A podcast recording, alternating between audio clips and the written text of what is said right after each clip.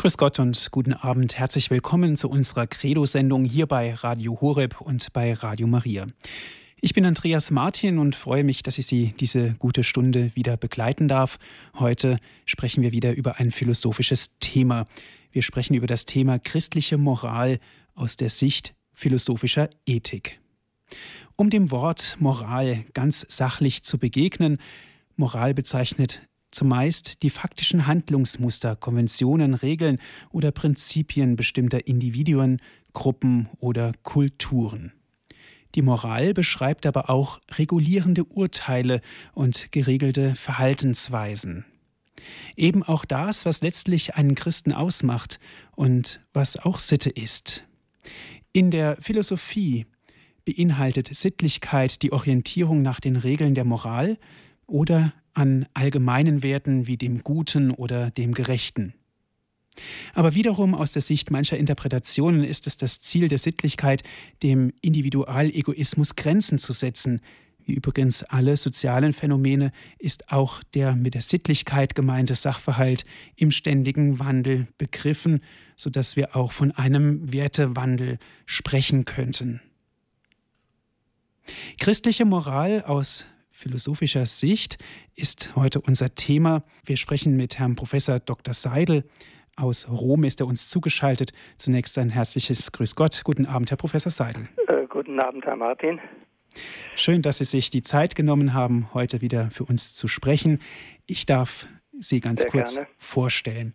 Herr Professor Seidel, Sie waren im Lehrstuhl für antike Philosophie an der Lateranuniversität in Rom tätig, sind emeritiert, Ihre Hauptgebiete waren aber eben nicht nur die Antike mit Aristoteles und Thomas im Mittelalter, sondern kommen von der Gegenwartsphilosophie eigentlich, mit der Sie sich ja wirklich auch kritisch auseinandergesetzt haben, um dann die Erkenntnisse daraus gezogen haben, dass es Sie veranlasst hat, wieder zu den Klassikern zurückzufinden. So ist es, ja. Die geben sozusagen dann die kritische Distanz zu den ja vielleicht auch verkehrten Aussagen bei ja. den Modernen. Ja. Also wir freuen uns sehr, dass Sie heute Abend für uns Zeit haben und wir dürfen von Ihrem großartigen Wissen wieder mal profitieren. Herr Professor, das Thema heißt ja christliche Moral aus der Sicht philosophischer Ethik. Sie haben eigens hierzu einen Vortrag vorbereitet. Vielen Dank, Herr Martin, für die einführenden Worte. Äh, guten Abend, meine sehr verehrten Damen und Herren vom Radio Horeb.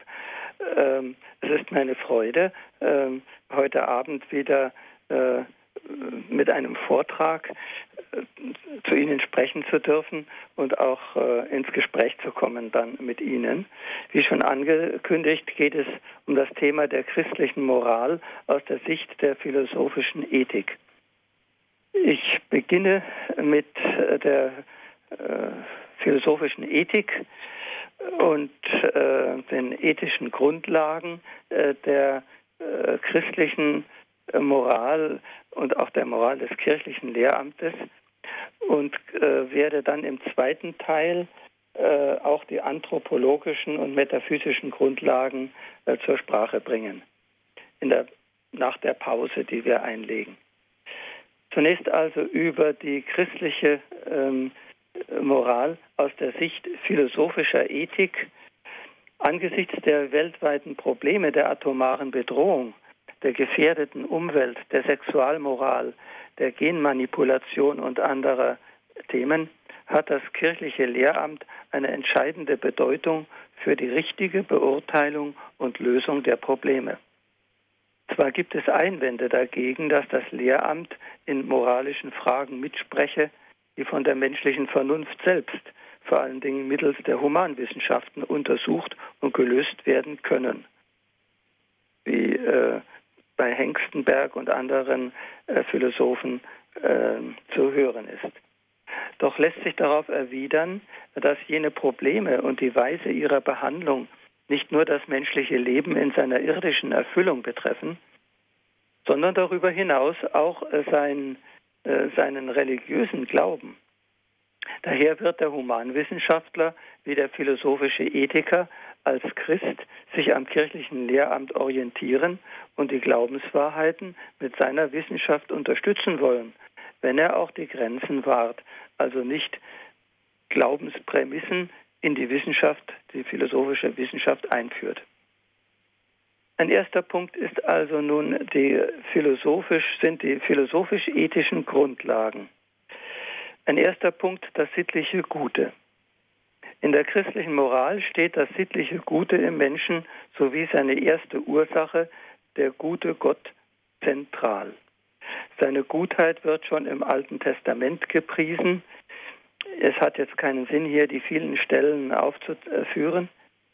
Durch sie hat Gott alles geschaffen.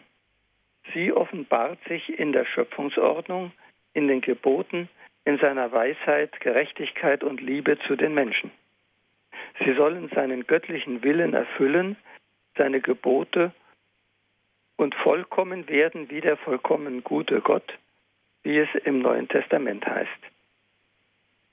Gegenwärtige Freiheitstheologien, die stattdessen die Idee der Freiheit zentral stellen wollen, als ob die ganze Heilsgeschichte eine Geschichte der Befreiung der Menschen von immer wieder überholten Traditionen und bloßer Gesetzesmoral sei, wie bei Gründel und anderen äh, Theologen zu hören, entbehren meines Erachtens der Grundlage in der Heiligen Schrift, die nur wenig von der Freiheit, dagegen häufig von der Gutheit Gottes und des Menschen spricht.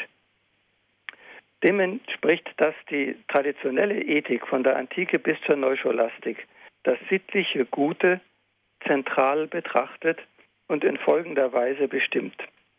Als das Objekt des Willens, als den letzten Zweck des menschlichen Lebens, näher hin als die beste Tätigkeit der Seele gemäß dem Geistvermögen, und zwar in den Tugenden der Weisheit, Gerechtigkeit und anderer, zusammengefasst als Glückseligkeit.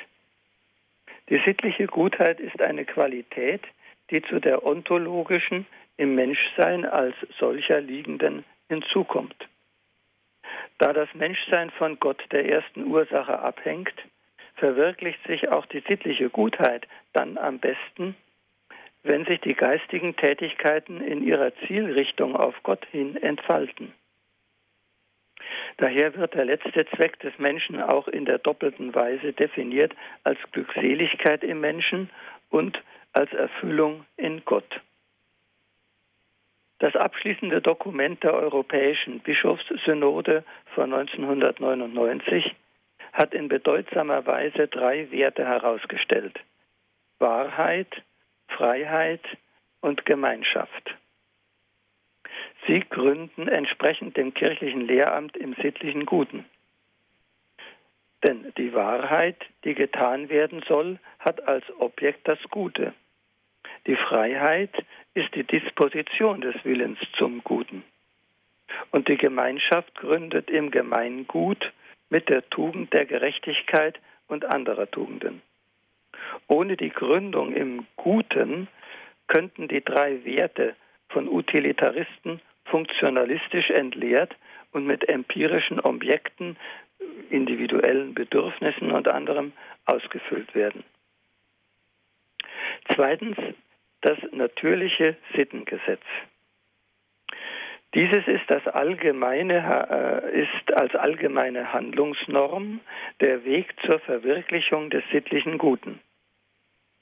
Als Anordnung der praktischen Vernunft gründet es in einer Ordnung der natürlich-seelischen Vermögen unter Führung der Geistigen. So hat die Vernunft schon eine natürliche Kenntnis vom Guten überhaupt, wie auch der Wille schon eine natürliche Hinneigung zu ihm hat. Das heißt, im Menschen die Führung über die Sinnlichkeit zu übernehmen. Entsprechend hat die Sinnlichkeit eine natürliche Anlage, vom Geist geführt zu werden.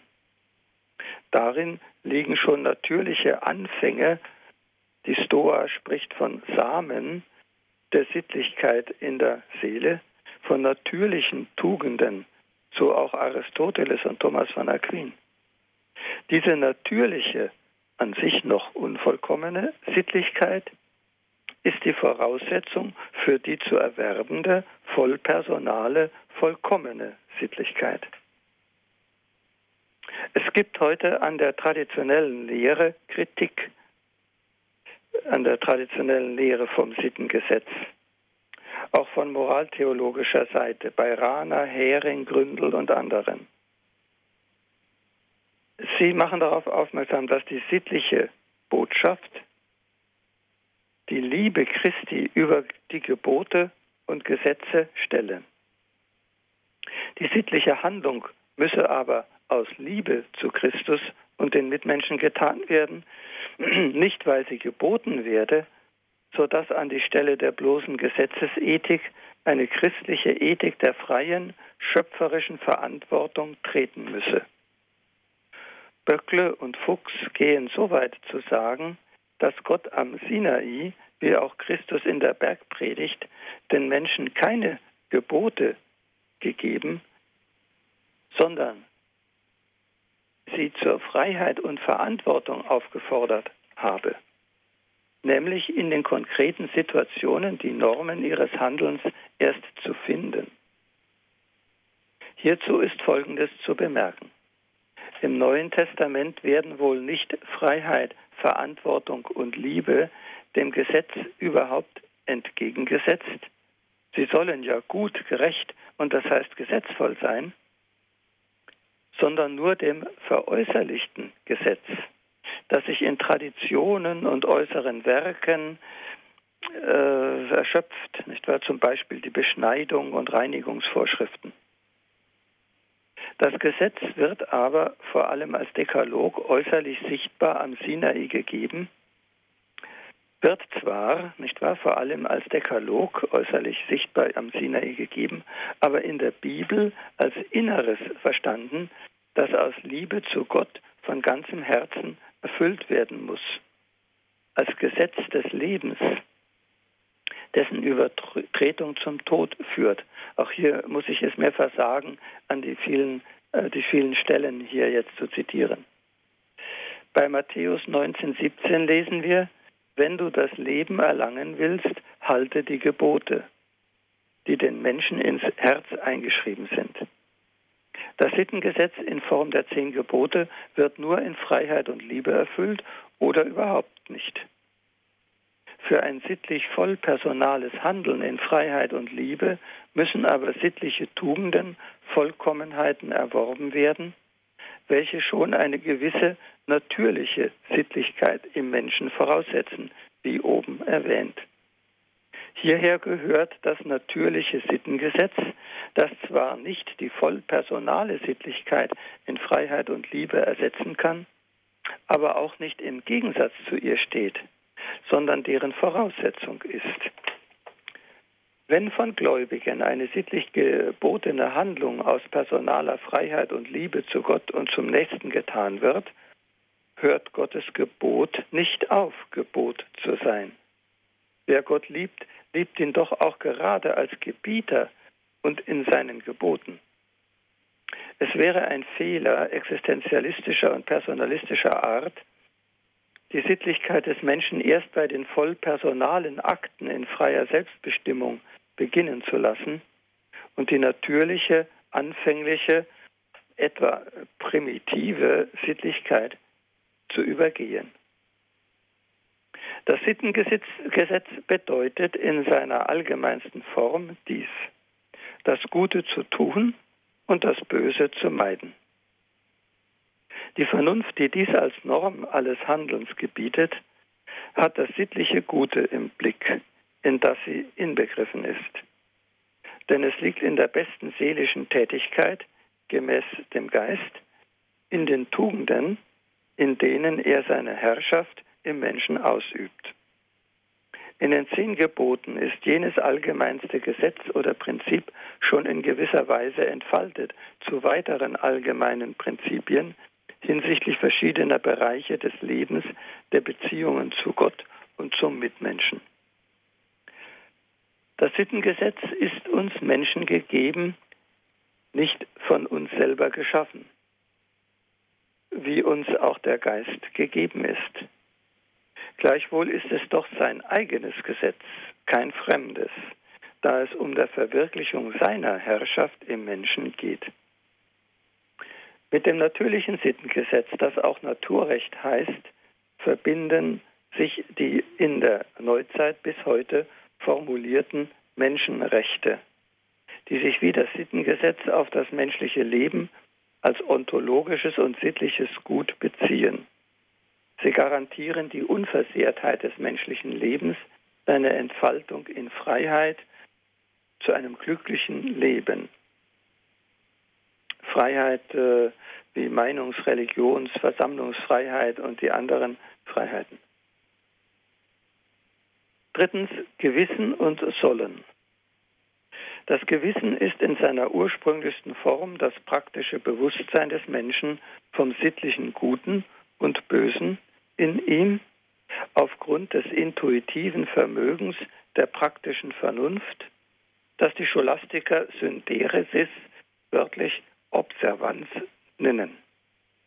In seiner ausgebildeten Form ist das Gewissen dann das Urteil, dass jenes Gute bzw. die aus ihm ausgefalteten allgemeinen Prinzipien auf die konkreten Handlungen, auf die konkrete Handlungssituation anzuwenden und vermittelnde spezifische Prinzipien aufzufinden vermag.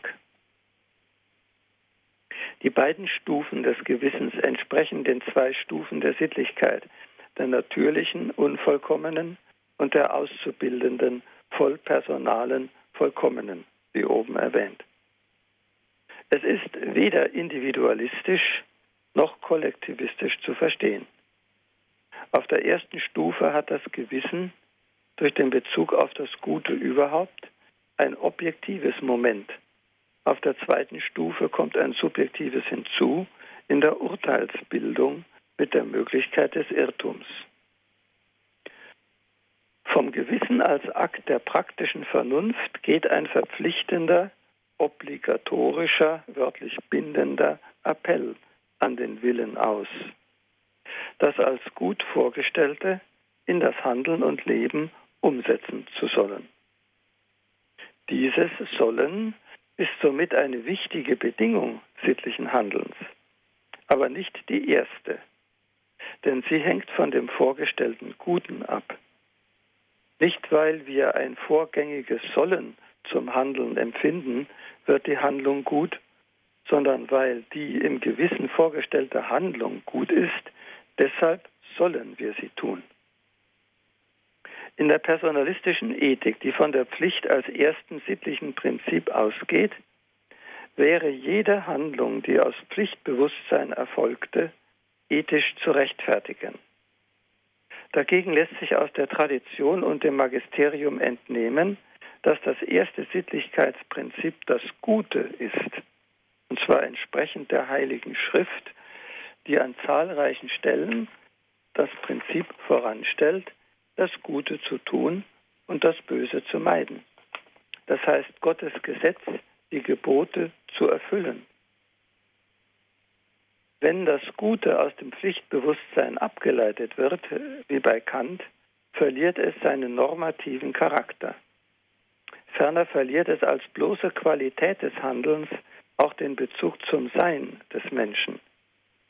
Vielmehr leitet sich die Pflicht aus dem Guten ab, wir sollen das Gute tun, dessen wir uns im Gewissen bewusst sind. Die Gewissensakte werden von sittlichen Gefühlen, Empfindungen begleitet, die einen wichtigen Teil des menschlichen Lebens ausmachen. Sie werden heute als Phänomen des Wertefühlens untersucht, von dem Scheler spricht.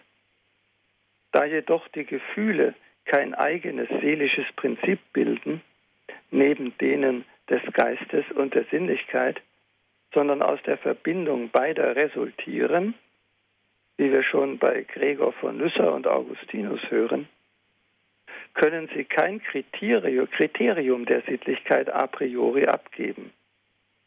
Sie gehören zum subjektiv a posteriori Erfahrbaren. So auch nach Kant, der einzig die Pflicht als Gefühl a priori betrachtet. Doch wird traditionell die Pflicht als kein Gefühl angesehen. Ich werde hier jetzt nun ja, äh, vielleicht noch äh, einen letzten Abschnitt über Freiheit, Entscheidung und Verantwortung und dann eine Pause einlegen. In modernen Ethiken, vor allem von Kant, dem deutschen Idealismus und gegenwärtig unter anderem vom Existenzialismus und Personalismus aus, wird die Freiheit im sittlichen Handeln des Menschen herausgestellt. In der Tat ist sie eine wichtige Bedingung der Sittlichkeit, der auch in jüngeren Kirchendokumenten wieder besondere Aufmerksamkeit geschenkt wird. Es gibt heute moraltheologische Versuche, welche die Freiheit überbetonen und zum Sittengesetz in Gegensatz sehen oder es ihm voranstellen. Dabei wird Freiheit schon als Entscheidungsfähigkeit, fundamentale Option und ähnliches verstanden. Meines Erachtens nicht zu Recht, denn in diese gehen nicht nur der Wille und seine Freiheit ein, sondern auch Überlegung und Vernunfterkenntnis. Auch der Begriff der Gewissensfreiheit ist nicht ganz korrekt, da nicht das Gewissen frei, äh, frei äh, das, da nicht das Gewissen frei ist, sondern der Mensch, der fähig ist, seinem Gewissen zu folgen. Ferner ist auch der Begriff des Schöpferischen im sittlichen Bereich unpassend. Denn es, er gehört dem produktiven und künstlerischen Bereich an. Eine sittliche Handlung ist etwas anderes als ein Kunstwerk, eine Kreation. Wohl kommt bei der Findung der Mittel zu einem gesollten Zweck etwas Inventives, Erfinderisches hinzu, aber eine Handlung ist dann sittlich gut, wenn sie dem Gesollten entspricht, nicht wenn sie kreativ ist. Die wohl Bedingung der vollpersonalen Sittlichkeit ist die Freiheit ihrerseits bedingt durch die Bindung des Willens an das Gewissen mit dem Sittengesetz und auf das sittliche Gute, worauf sie bezogen sind. Davon haben wir schon oben gesprochen. Das Gute betrifft die Herrschaftsordnung des menschlichen Geistes über Trieb und Sinnlichkeit, die Freiheit vom Bösen und für das Gute, die in einem ersten Ordnungsprinzip gründet, einem reinen Geistwesen in Gott.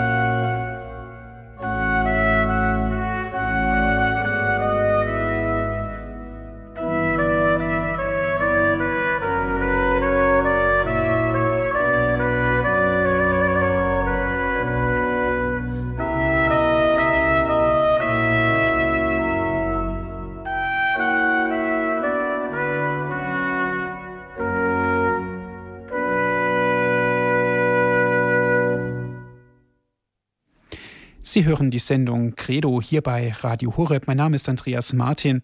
Ich freue mich, dass Sie jetzt wieder mit dabei sind. Wir sprechen mit Herrn Professor Dr. Seidel aus Rom. Ist er uns zugeschaltet? Herr Professor Seidel, in dem ersten Teil Ihres Vortrags sind Sie darauf eingegangen, christliche Moral aus der Sicht philosophischer Ethik, das sittliche Verständnis, die Sinnesart ist eines der großen Teilgebiete der Philosophie und befasst sich mit der Moral, insbesondere hinsichtlich ihrer Begründbarkeit. Wir haben über die Ziele gesprochen. Das höchste Gut ist eigentlich die Glückseligkeit, die im jenseitigen Leben durch unmittelbare Anschauung Gottes erreicht werden kann. Es zeigt sich daran auch der Primat der Erkenntnis vor dem Wollen. Weiter ging es dann mit dem natürlichen Sittengesetz. Das natürliche Sittengesetz ist den Menschen von Natur aus eigen. Sittliches Empfinden, auch Naturrecht genannt, das auf die Formel eigentlich tue Gutes und handle gemäß der Vernunft gebracht werden kann. Gewissen und Sollen. Sollen ist eine Bedingung sittlichen Handelns. Das erste Sittlichkeitsprinzip ist aber das Gute, wie es in der Heiligen Schrift auch bewiesen ist. Tue das Gute und meide das Böse. Freiheit, Entscheidung, Verantwortung. Freiheit wird im sittlichen Handeln des Menschen herausgestellt. Moraltheologische Versuche, haben Sie gesagt, betonen teilweise auch die Thematik der Freiheit über. Gewissensfreiheit ist eigentlich ein meidiger Begriff. Frei ist nur der Mensch und nicht das Gewissen. Wir freuen uns nun sehr auf den zweiten Teil Ihres Vortrages. Vielen Dank, Herr Martin, für die gute Zusammenfassung. Nach dem ersten Teil meines Referats, äh, das über philosophisch-ethische Grundlagen ging, äh, komme ich nun zu meinem zweiten Teil, den anthropologischen und metaphysischen Grundlagen. Und gehe zuerst auf die Wesensnatur des Menschen ein. Die oben erwähnte natürliche Sittlichkeit, von der die Tradition spricht, als Voraussetzung der zu erwerbenden vollpersonalen Sittlichkeit, gründet in der Wesensnatur des Menschen. Diese betrifft die konstitutiven Ursachen des Menschseins, nämlich Leib und Seele, wobei die Seele wiederum aus den zwei für die Ethik relevanten Prinzipien konstituiert ist, aus Sinnlichkeit mit Trieb und Wahrnehmung und dem Geist mit Willen und Vernunft. Wenn auch der Mensch in vielfältigen Entwicklungen steht, biologisch, psychologisch, einzelbiografisch, gesellschaftlich, kulturell und geschichtlich, so ist davon doch ontologisch das Menschsein zu unterscheiden. Und die es konstituierenden Wesensursachen als Voraussetzung jeder menschlichen Entwicklung können nicht wieder gleicherweise in Entwicklung sein, sondern müssen unveränderlich sein, was nicht heißt, dass alle Ursachen ewig sind, von der Geistseele abgesehen.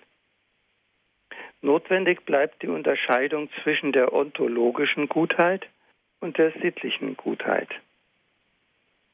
Erstere eignet dem Menschsein und seinen Ursachen als solchen, während letztere als besondere Qualität zu jener hinzukommt.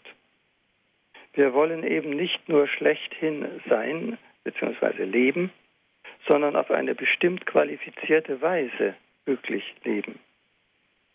Die Einsicht, dass der Geist ein Lebensprinzip im Menschen ist, lässt sich aus der Tradition heute wieder neu entdecken. Denn sie ist in Anthropologien unserer Zeit bei Gehlen, Scheler, Freud und anderen verloren gegangen die den Geist auf seine triebsteuernden Funktionen verkürzen, sodass er selbst kein substanzielles Sein mehr hat, sondern es sich aus dem zugrunde liegenden Trieb gleichsam erborgen muss durch dessen Sublimation. Hingegen wird traditionell seit Aristoteles bereits der Mensch definiert als Lebewesen, das Vernunft hat.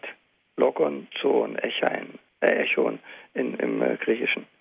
Lebewesen zeichnet hier die nächste Gattung, bezeichnet hier die nächste Gattung, innerhalb deren der Mensch mit den übrigen Lebewesen verglichen wird und etwas mit ihnen gemeinsam hat. Das Vernunfthaben aber zeigt den spezifischen, artbildenden Unterschied an, durch den sich die Spezies vor allen übrigen auszeichnet. die menschliche Spezies. Nicht? Er geht aus dem Geist als Wesensursache im Menschen. Zweitens, der Mensch als Person. Parallel zur Definition des Menschen steht die traditionelle Definition der Person als individueller Substanz von vernünftiger Natur, wie wir das aus Boetius und Thomas lernen. Die Person ist hier nach der Mensch als Individuum betrachtet. Sie ist aus denselben Ursachen konstituiert wie der Mensch, nämlich aus Leib und Geistseele. Für die Person gilt dasselbe als wesentlich oder unwesentlich wie für den Menschen im Allgemeinen. Der Begriff der Person zielt mehr als der des Menschen im Allgemeinen gerade auf die konkrete Verwirklichung des einzelnen Menschen in seiner individuellen Existenz ab. Die Person ist nicht nur Geist, sondern umfasst alle Vermögen des Menschen, auch die leiblichen und sinnlichen. Doch ist zu unterscheiden zwischen der Personalität als Auswirkung des Geistes auf die gesamtmenschliche Existenz, in der alle dem Geist untergeordneten Vermögen von ihm geformt werden sollen, und dem herrscherlichen Geist selbst als Prinzip der Personalität. Für sich allein betrachtet ist er nicht der Mensch noch die Person.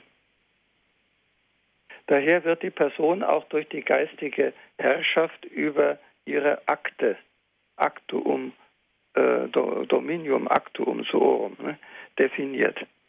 In dieser Bedeutung ist der Personenbegriff auch im juristischen Sinn äh, wichtig, wo die Person zumindest der Anlage nach als zu freiem und verantwortlichem Handeln fähiges, geistbegabtes Subjekt verstanden wird. Theologisch gesehen drückt sich gerade in der Geistherrschaft die Ebenbildlichkeit des Menschen zu Gott aus, dem allherrscherlichen Geist. Die klassische Personendefinition ist heute in mehrfacher Hinsicht der Kritik ausgesetzt. Sie wendet sich unter anderem erstens gegen die allgemeine Bestimmung der Person als von vernünftiger Natur, weil diese nur eine vage, wie die Kritik lautet, eine vage allgemeine Möglichkeit des Personseins anzeige, während für uns heute die eigentliche Bedeutung der Person in ihrer existenziellen Einzigartigkeit und geschichtlichen Unwiederholbarkeit liegen müsse. Ein zweiter Kritikpunkt ist der, dass die dagegen, dass die Individualität nur auf, die, auf das Lebewesensein der zweite Kritikpunkt, nicht wahr, geht dagegen, dass die Individualität nur auf das Lebewesensein oder auf die Leiblichkeit beschränkt werde, entsprechend der klassischen Lehre von der Materie als Individuationsprinzip, während doch bei der Person die Individualität gerade im seelisch-geistigen selbst gesehen werden müsse. Zum ersten Kritikpunkt. Da vom ganzen Menschen sowohl individuelle als auch allgemeine Aussagen gemacht werden, müssen sie auf verschiedene Ursachen in ihm zurückgehen. Und zwar die individuellen Aussagen vom leibhaft konkreten Menschen auf seinen Leib als Individuationsprinzip, dagegen die allgemeinen Aussagen wie die der Wesensdefinition auf die Seele als Universal Universalitätsprinzip. Dies hindert jedoch nicht, dass die Seele in sich eine gewisse Individualität besitzt, welche auch die klassische Personauffassung schon gesehen hat, was aber heute nicht mehr beachtet wird. Und zum ersten Kritikpunkt, was die Allgemeinheit der definitorischen Bestimmung der Person als von vernünftiger Natur betrifft, so erliegt hier die moderne Kritik dem grundsätzlichen Problem des Gegensatzes zwischen dem Allgemeinen und dem Einzelnen, das in der Metaphysik zu erörtern ist, also nicht erst in der sehr speziellen Untersuchung über die Person. Vielmehr muss es hier schon als gelöst betrachtet werden. Die klassische Metaphysik hat aber dieses Problem in befriedigender Weise dahin aufgelöst, dass das Allgemeine zwar zum Einzelnen im Gegensatz steht und sich so, wie es in der Vernunft gedacht wird, nicht in den Dingen findet. Dass es aber ein Fundament im in der Sache hat, ein Fundamentum in re, nämlich die Wesenheit in jedem Ding, die vom Allgemeinen verschieden ist, auf die sich aber das definitorische Allgemeine bezieht. Im Falle der Personendefinition zielt der Ausdruck von vernünftiger Natur gerade auf die wesensmäßige Formursache, die Geistseele in der Person ab. Da vom Geist die Verwirklichung der einzelnen Person ausgeht, bis in ihr konkretes Leben und Handeln hinein, vermag er gerade die allgemeinen, für das Leben wegweisenden Erkenntnisse mit seinen Intentionen und Entscheidungen ins konkrete Handeln und Leben umzusetzen. Der Versuch in der konkreten Existenz selbst das konstitutive Element der Person zu sehen, beachtet nicht, dass das Konstitutive eine Ursache sein muss, die Existenz aber das verursachte Sein oder Leben des Menschen bedeutet. Wenn man daher das Wesen der Person erfassen will, dann muss man auf ihre konstitutive Formursache zurückgehen und diese ist gerade ihre Geistnatur. Eine personalistische Verkürzung des menschlichen Seins und Wesens auf geistige Akte, Handlungen würde es unmöglich machen, die Erhaltung des Seins oder Lebens des menschlichen Embryos ethisch zu rechtfertigen und den Embryo juridisch als Rechtsgut zu schützen, da er ja noch keine geistigen Akte vollzieht. Dritter Punkt, der Mensch im Gesamt des Seienden. Erst die Metaphysik ermöglicht uns, den Menschen im Gesamt alles Wirklichen zu betrachten. In ihrem einleitenden Teil der Ontologie eröffnet sie den Blick auf alles, insofern es ist, und führt so zur analogen Allgemeinheit des Seins alles Seienden, zu den verschiedenen Seinsstufen, vom Unbelebten zum Belebten, vom Seelischen zum Geistigen, bis zu einem ersten transzendenten Prinzip, das reiner Geist ist und von dem der abschließende Teil die natürliche Theologie handelt. Der Mensch steht als geistbegabtes Lebewesen auf sehr hoher Seinsstufe, ist gleichsam Grenzgänger zwischen der sichtbaren und der unsichtbaren Welt. Wie der Geist in ihm herrschaftsfähig ist, so soll er auch über die Natur außerhalb seiner durch den Geist herrschen, gesamten Natur. Ein personalistischer Versuch, wie in Mounier gemacht hat, Emmanuel Mounier, der Begründer des Personalismus, erst im Durchgang durch existenziell personale Erfahrungen das Sein zu entdecken und zu verstehen, führt meines Erachtens zum Verlust der Ontologie, der Universalität des Seins alles Seienden. An dessen Stelle tritt nun das Universum des Personalen bei Mounier. Schließlich geht auch die Seinsanalogie und damit die Möglichkeit verloren, den Menschen noch im Gesamt alles Realen einzuordnen. Ich schließe nun das Referat mit dem dritten Teil ab, den epistemologischen Grundlagen, also den erkenntnistheoretischen. Ein erster Punkt ist hier das Seiende als das Erstbekannte. Diese klassische Feststellung ist keine oberflächliche Seinsmeinung, wie Heidegger sagt, sondern Ergebnis einer epistemologischen Reflexion, die schon in der Tradition zu dem für alle erwerbbare Erkenntnis vorausgesetzten führt, nämlich dem Seienden. Husserls Phänomenologie missversteht unser unmittelbares Realitäts- oder Seinsbewusstsein als eine bloße These, wie er sagt, eine Ansichtssache, die man auch ausschalten könne, wiederum von ihm der Ausdruck. In Wahrheit jedoch ist es die erste Bedingung aller unserer Erkenntnisse und Ansichten auch über den Menschen.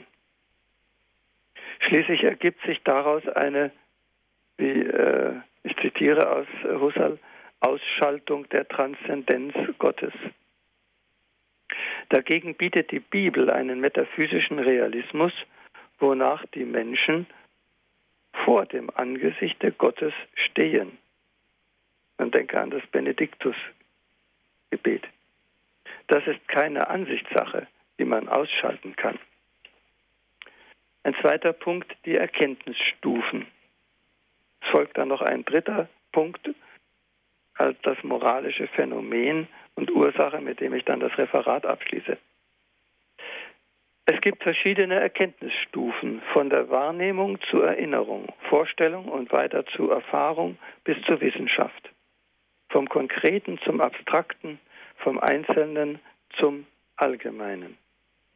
Phänomenologische Analysen von Inhalten des Erlebnisstromes im Menschen, wie die Phänomenologen sagen, oder hermeneutische Analysen geschichtlich-kultureller Prozesse gehören der Stufe der Erfahrung an. Auf dieser eröffnet sich aber noch nicht die universale Reflexion auf das Sein alles Seienden, sondern erst auf der höheren Stufe abstrakter, reiner, wissenschaftlicher Vernunfterkenntnis. Ferner ist zu dem oben erwähnten personalistischen Versuch zu sagen, ausgehend von existenziell personalen Erfahrungen haben wir eben noch nicht das Seiende als solches im Blick. Denn es kommt analog allem Realen zu. Um daher überhaupt vom Sein der Person sprechen zu können, muss man die Ontologie schon vollzogen haben, die erstmals das Seiende als solches thematisiert. Emmanuel Mounier, der Begründer des Personalismus, kritisiert die klassische Metaphysik als Dogmatismus, wie er sagt, der den Menschen aus abstrakten allgemeinen Seinsbegriffen deduziere. Doch trifft diese Kritik bestenfalls nur auf den modernen Rationalismus aller Descartes, Leibniz und Spinoza zu, sofern, sofern er alles aus ersten metaphysischen Begriffen abzuleiten versucht. Aber davon ist die klassische Tradition bei Aristoteles und Thomas weit entfernt. Sie geht induktiv vor, nicht deduktiv. Induktiv in den verschiedenen Realitätsbereichen besitzt auch eine spezielle Anthropologie und kommt zuletzt auf universale Seinsvoraussetzungen hinaus. Und damit bestätigt sie den transzendenten Gott der Bibel. Mein letzter Gesichtspunkt, moralisches Phänomen und Ursache. Dem genannten Erkenntnisaufstieg vom Konkreten zum Abstrakten entsprechen zwei Ebenen auf Seiten der Objekte. Die der Phänomene, wo alles in Prozessveränderung ist, und die der Ursachen. So haben wir zum Beispiel beim Menschen einerseits die Ebene des geschichtlichen Prozesses und Wandels des Lebens, andererseits aber die der Seele als Lebensursache, die nicht wieder Prozess ist. Ebenso gibt es im sittlichen Bereich einerseits die Ebene des konkreten Handelns und Lebens, andererseits aber die der konstitutiven Handlungsursachen in Sinnlichkeit und Geist. Gerade die allgemeinen Erkenntnisse, die sich zum konkreten Leben unbestimmt abstrakt verhalten, beziehen sich auf die Ursachen. Wenn Moraltheologen heute an der traditionellen Ethik deren abstrakte Allgemeinheit kritisieren, die am Leben vorbeigehe und stattdessen phänomenologisch und hermeneutisch verfahren, so erklärt sich diese Kritik daraus, dass Phänomenologie und Hermeneutik auf die Ebene der Phänomene, der Entwicklungen, Wandlungen, Prozesse beschränkt sind und sich nicht mehr zur Ebene der Erkenntnis der allgemeinen unveränderlichen Ursachen erheben. Man sollte aber das eine tun und das andere nicht lassen. Vielen Dank für Ihre Aufmerksamkeit. Herzlichen Dank, Herr Professor Seidel, für Ihren Vortrag, den Sie uns gehalten haben, heute zum Thema christliche Moral aus der Sicht philosophischer Ethik. Liebe Hörerinnen und Hörer, gerne dürfen Sie jetzt mitsprechen. Ich lade Sie ein, bringen Sie sich mit ein in diese Sendung hier bei Radio Horeb, in die Sendung Credo rufen Sie an. Vielleicht ist Ihnen ein Gedanken aufgegangen, den Sie gerne besprechen wollen mit Herrn Professor Seidel. Jetzt ist die Gelegenheit dazu.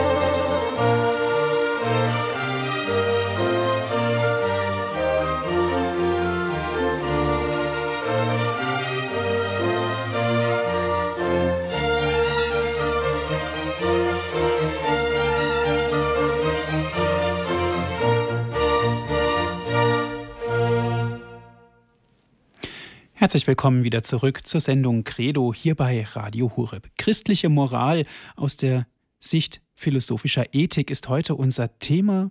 Wir sprechen mit Herrn Professor Dr. Horst Seidel aus Rom.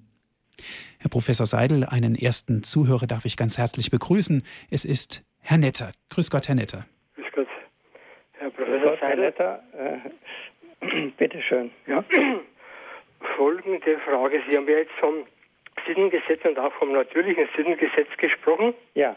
Und jetzt habe ich da doch, bin ich letzten, also die letzte Zeit wenigstens von den Aussagen vom Papst Franziskus zur Homosexualität ein bisschen überrascht worden, weil ich habe das eigentlich vom, Homos, äh, vom natürlichen Sinngesetz her betrachte ich homosexuelle Handlungen, ich betone das Wort Handlungen, als etwas Schlechtes. Ja. Ist also der Papst so zu verstehen, wenn einer homosexuell veranlagt ist, kann man darüber streiten, ob das eine Veranlagung ist oder ob das eine Entwicklung ja. im Laufe seines Lebens ist. Ob der dann, äh, dass für den homosexuellen Veranlagten homosexuelle Handlungen verboten sind, wenn er auf der Suche nach Gott ist. Darf ich das so verstehen? Oder würde der Papst auch einem Homosexuellen homosexuelle Handlungen zugestehen? Das ist eine schwierige Frage. Denn äh, wie Sie selber angedeutet haben, kommt man hier in äh, äh, außer äh, normale Situation äh, von homosexueller Veranlagung zu sprechen, das würde ich also nicht, äh, nicht zulassen. Denn es bleibt immer doch noch Ausnahme. Und hier, während Veranlagung ist, ist der Definition nach etwas, was in allen Menschen ist. Und Gottlob sind nicht alle Menschen homosexuell veranlagt. Äh, die Ethik muss natürlich immer bei allgemeinen Normen und Beurteilungen bleiben äh, und muss Ausnahmen auch berücksichtigen und, und auch zulassen.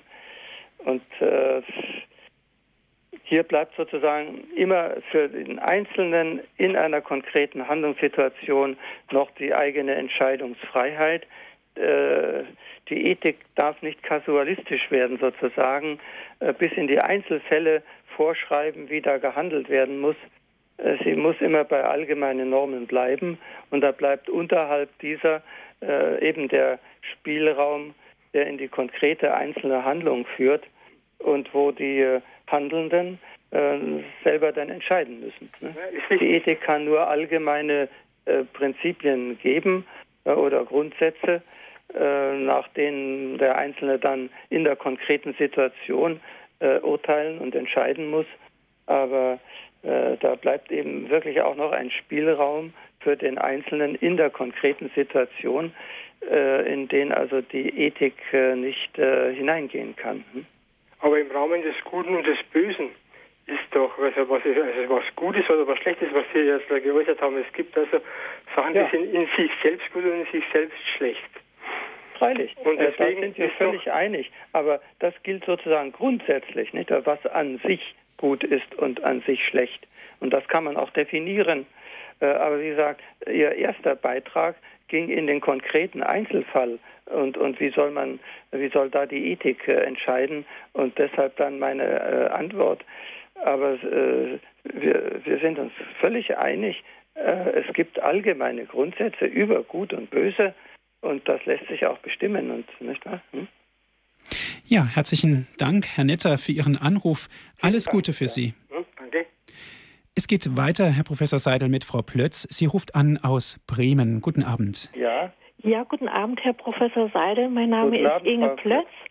Ich rufe an aus Bremen und habe eine Frage, ja. ob Sie mir erklären können, was die Geistseele des Menschen ist. Ja.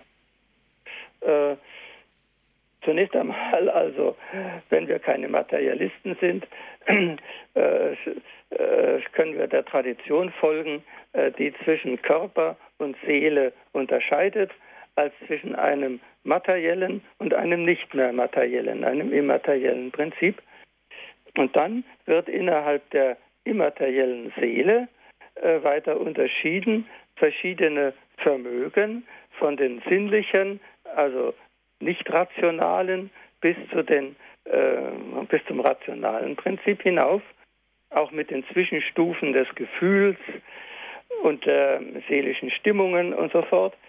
Und äh, mit der Geistseele äh, hebt man also auf äh, das leitende Prinzip ab.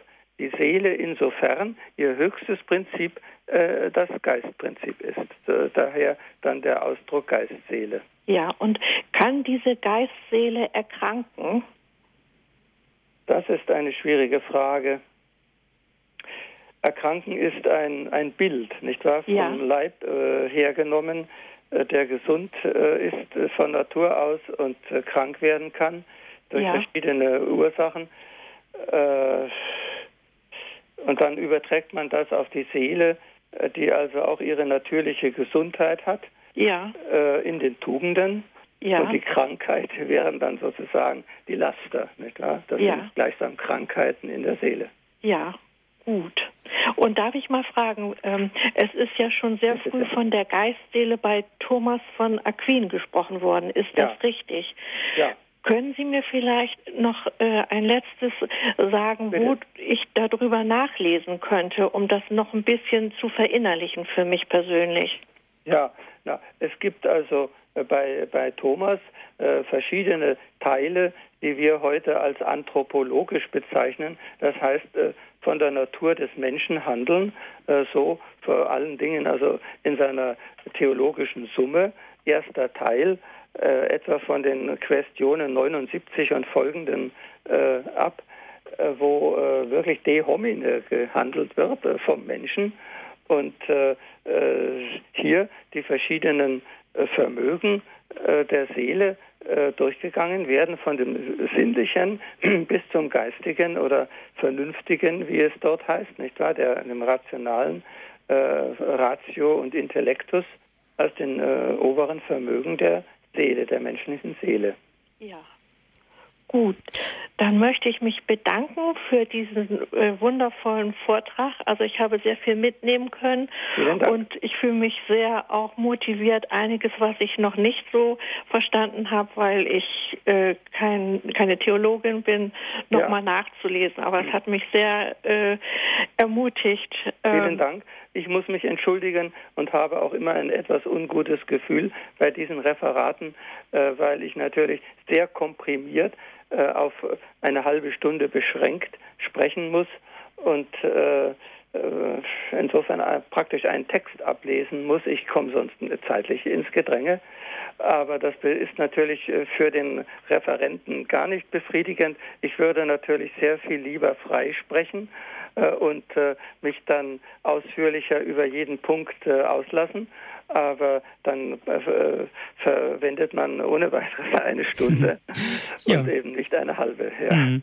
ja, zunächst herzlichen Dank, Frau Plötz, für Ihren ja. Anruf. Wiederhören. Auf Wiederhören. Vielen Dank für Ihren äh, Beitrag.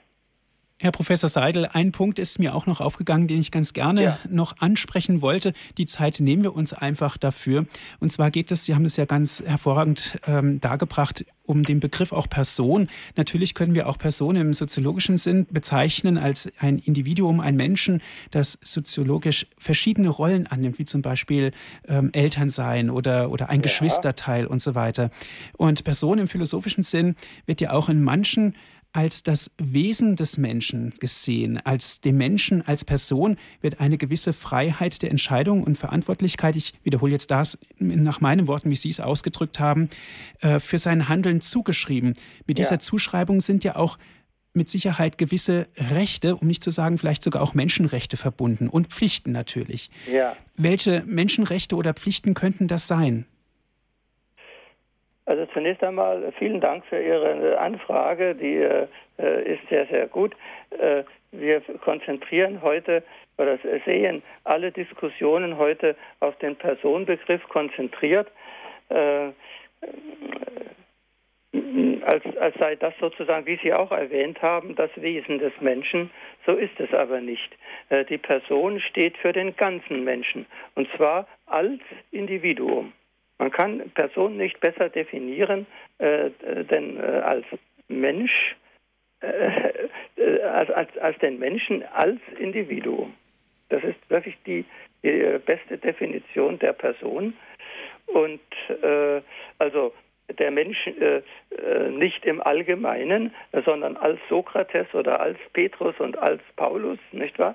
Äh, das ist die Person. Und wir sind natürlich heute sehr daran interessiert, äh, dass diese personale Eigentümlichkeit in allem Geschehen, allem Handeln herauszustellen. Aber dann kommt man äh, immer mehr in das äh, Pragmatische auch und das Empirische, wo man nicht mehr normativ sprechen kann. Mhm, mh. wenn, äh, wenn es um ganz persönliche Handlungen geht und man sie äh, letztlich sittlich beurteilen will, und das ist ja mein Hauptthema gewesen, die Beurteilung von Handlung als sittlich gute, dann erfordert das Kriterien, eine Gesetzmäßigkeit. Und die liegt dann schließlich in Tugendhaltungen der Seele und letztlich auch in der rationalen, in der, in der vernunftmäßigen Natur des Menschen. Also ähm, dann äh, kommt man eben auf die allgemeine Ebene. Mhm. Und äh, an, an die sind heute Zeitgenossen äh, in den Diskussionen nicht mehr interessiert. Äh, aber man kann nicht äh, nur immer, immer im Personalen bleiben, wo man sehr ins Einzelne kommt, auch in die Ausnahmen dann, nicht wahr? Zum Beispiel Homosexualität, da könnte einer eben sagen, ja, ich bin eben persönlich, das heißt, ich individuell so veranlagt, nicht wahr? Und darf mir dann also äh, erlauben, so und so zu handeln. Mhm. Letztlich verliert sich das ja dann auch im Einzelnen, ähm, was auch wiederum zur Gefahr wird für die Gemeinheit, also für die Gesamtheit sozusagen. Ja. Na, natürlich, ich meine, die Gesamtheit besteht aus den Einzelmenschen. Natürlich. Und insofern muss man eben immer auf den zwei Ebenen äh, äh denken äh, und äh, nicht äh, die Diskussion auf die eine oder andere Ebene verkürzen nur auf die Gemeinschaft oder nur das Soziologische oder nur auf das Individuelle, Individualistische schließlich, sondern äh, beides äh, ins Spiel bringen, weil eben der Mensch komplex ist. Mhm. Ich glaube, der, Kant war es gewesen, der hat ja auch diese äh, Unterscheidung getroffen zwischen ja. dem Begriffen Person als Vernunftwesen und als unsterbliche Seele, als reiner Vernunftbegriff. Ja, na, äh, er ist da nicht sehr originell. Ja, ja. Das hat er äh, auch aus der Tradition äh, übernommen. Äh, äh, sehr, sehr viel äh, spezieller wird es bei ihm in, mit dem kategorischen Imperativ, den er dann so absolut setzt, dass das Normative in dem sittlich Guten nicht mehr zum, zum Tragen kommt, nicht wahr? In seiner praktischen Philosophie wird bei ihm das Gute äh, ein äh, empirischer Begriff, der da eingeführt wird, aber äh, er polemisiert geradezu gegen die ganze Tradition von dem Guten als normativ zu sprechen und so fort. Und also wenn wir uns schon auf Kant einlassen, dann muss man nicht auf das sich konzentrieren, was er aus der Tradition übernommen hat und wo er gar nicht originell ist, und auf das, was wirklich kantianisch originell ist, was aber sehr, sehr einseitig wird und, äh, und kritisierbar, nicht wahr? Und wo er dann natürlich auch im, im Widerspruch zu der Tradition ist. Gerade also die ganze äh, Tugendlehre und das, äh, die Lehre vom sittlich Guten als Norm äh, verfällt bei Kant, nicht in seiner Ethik. Mhm. Ja, Herr Professor Seidel, Dankeschön. Ich kann nicht mehr als Danke sagen für Ihre Ausführungen. Es war hochinteressant ich gewesen. Ich danke für Ihre Aufmerksamkeit, auch die der äh, geschätzten Zuhörer. Und äh, es ist immer für mich eine Freude, wenn dann eine Resonanz kommt durch die äh, schönen Beiträge, äh, die äh, mir äh, vorgebracht wurden. Ich verabschiede mich auch mit herzlichen Dank für die Zuhörer und äh, bei Ihnen, nicht wahr? Noch einen schönen Abend. Ja, Ihnen auch einen schönen Abend. Das war die Sendung Credo hier bei Radio Horeb. Christliche Moral aus der Sicht mit Herrn Professor Dr. Seidel. Alles Gute, auf Wiederhören, Ihr Andreas Martin.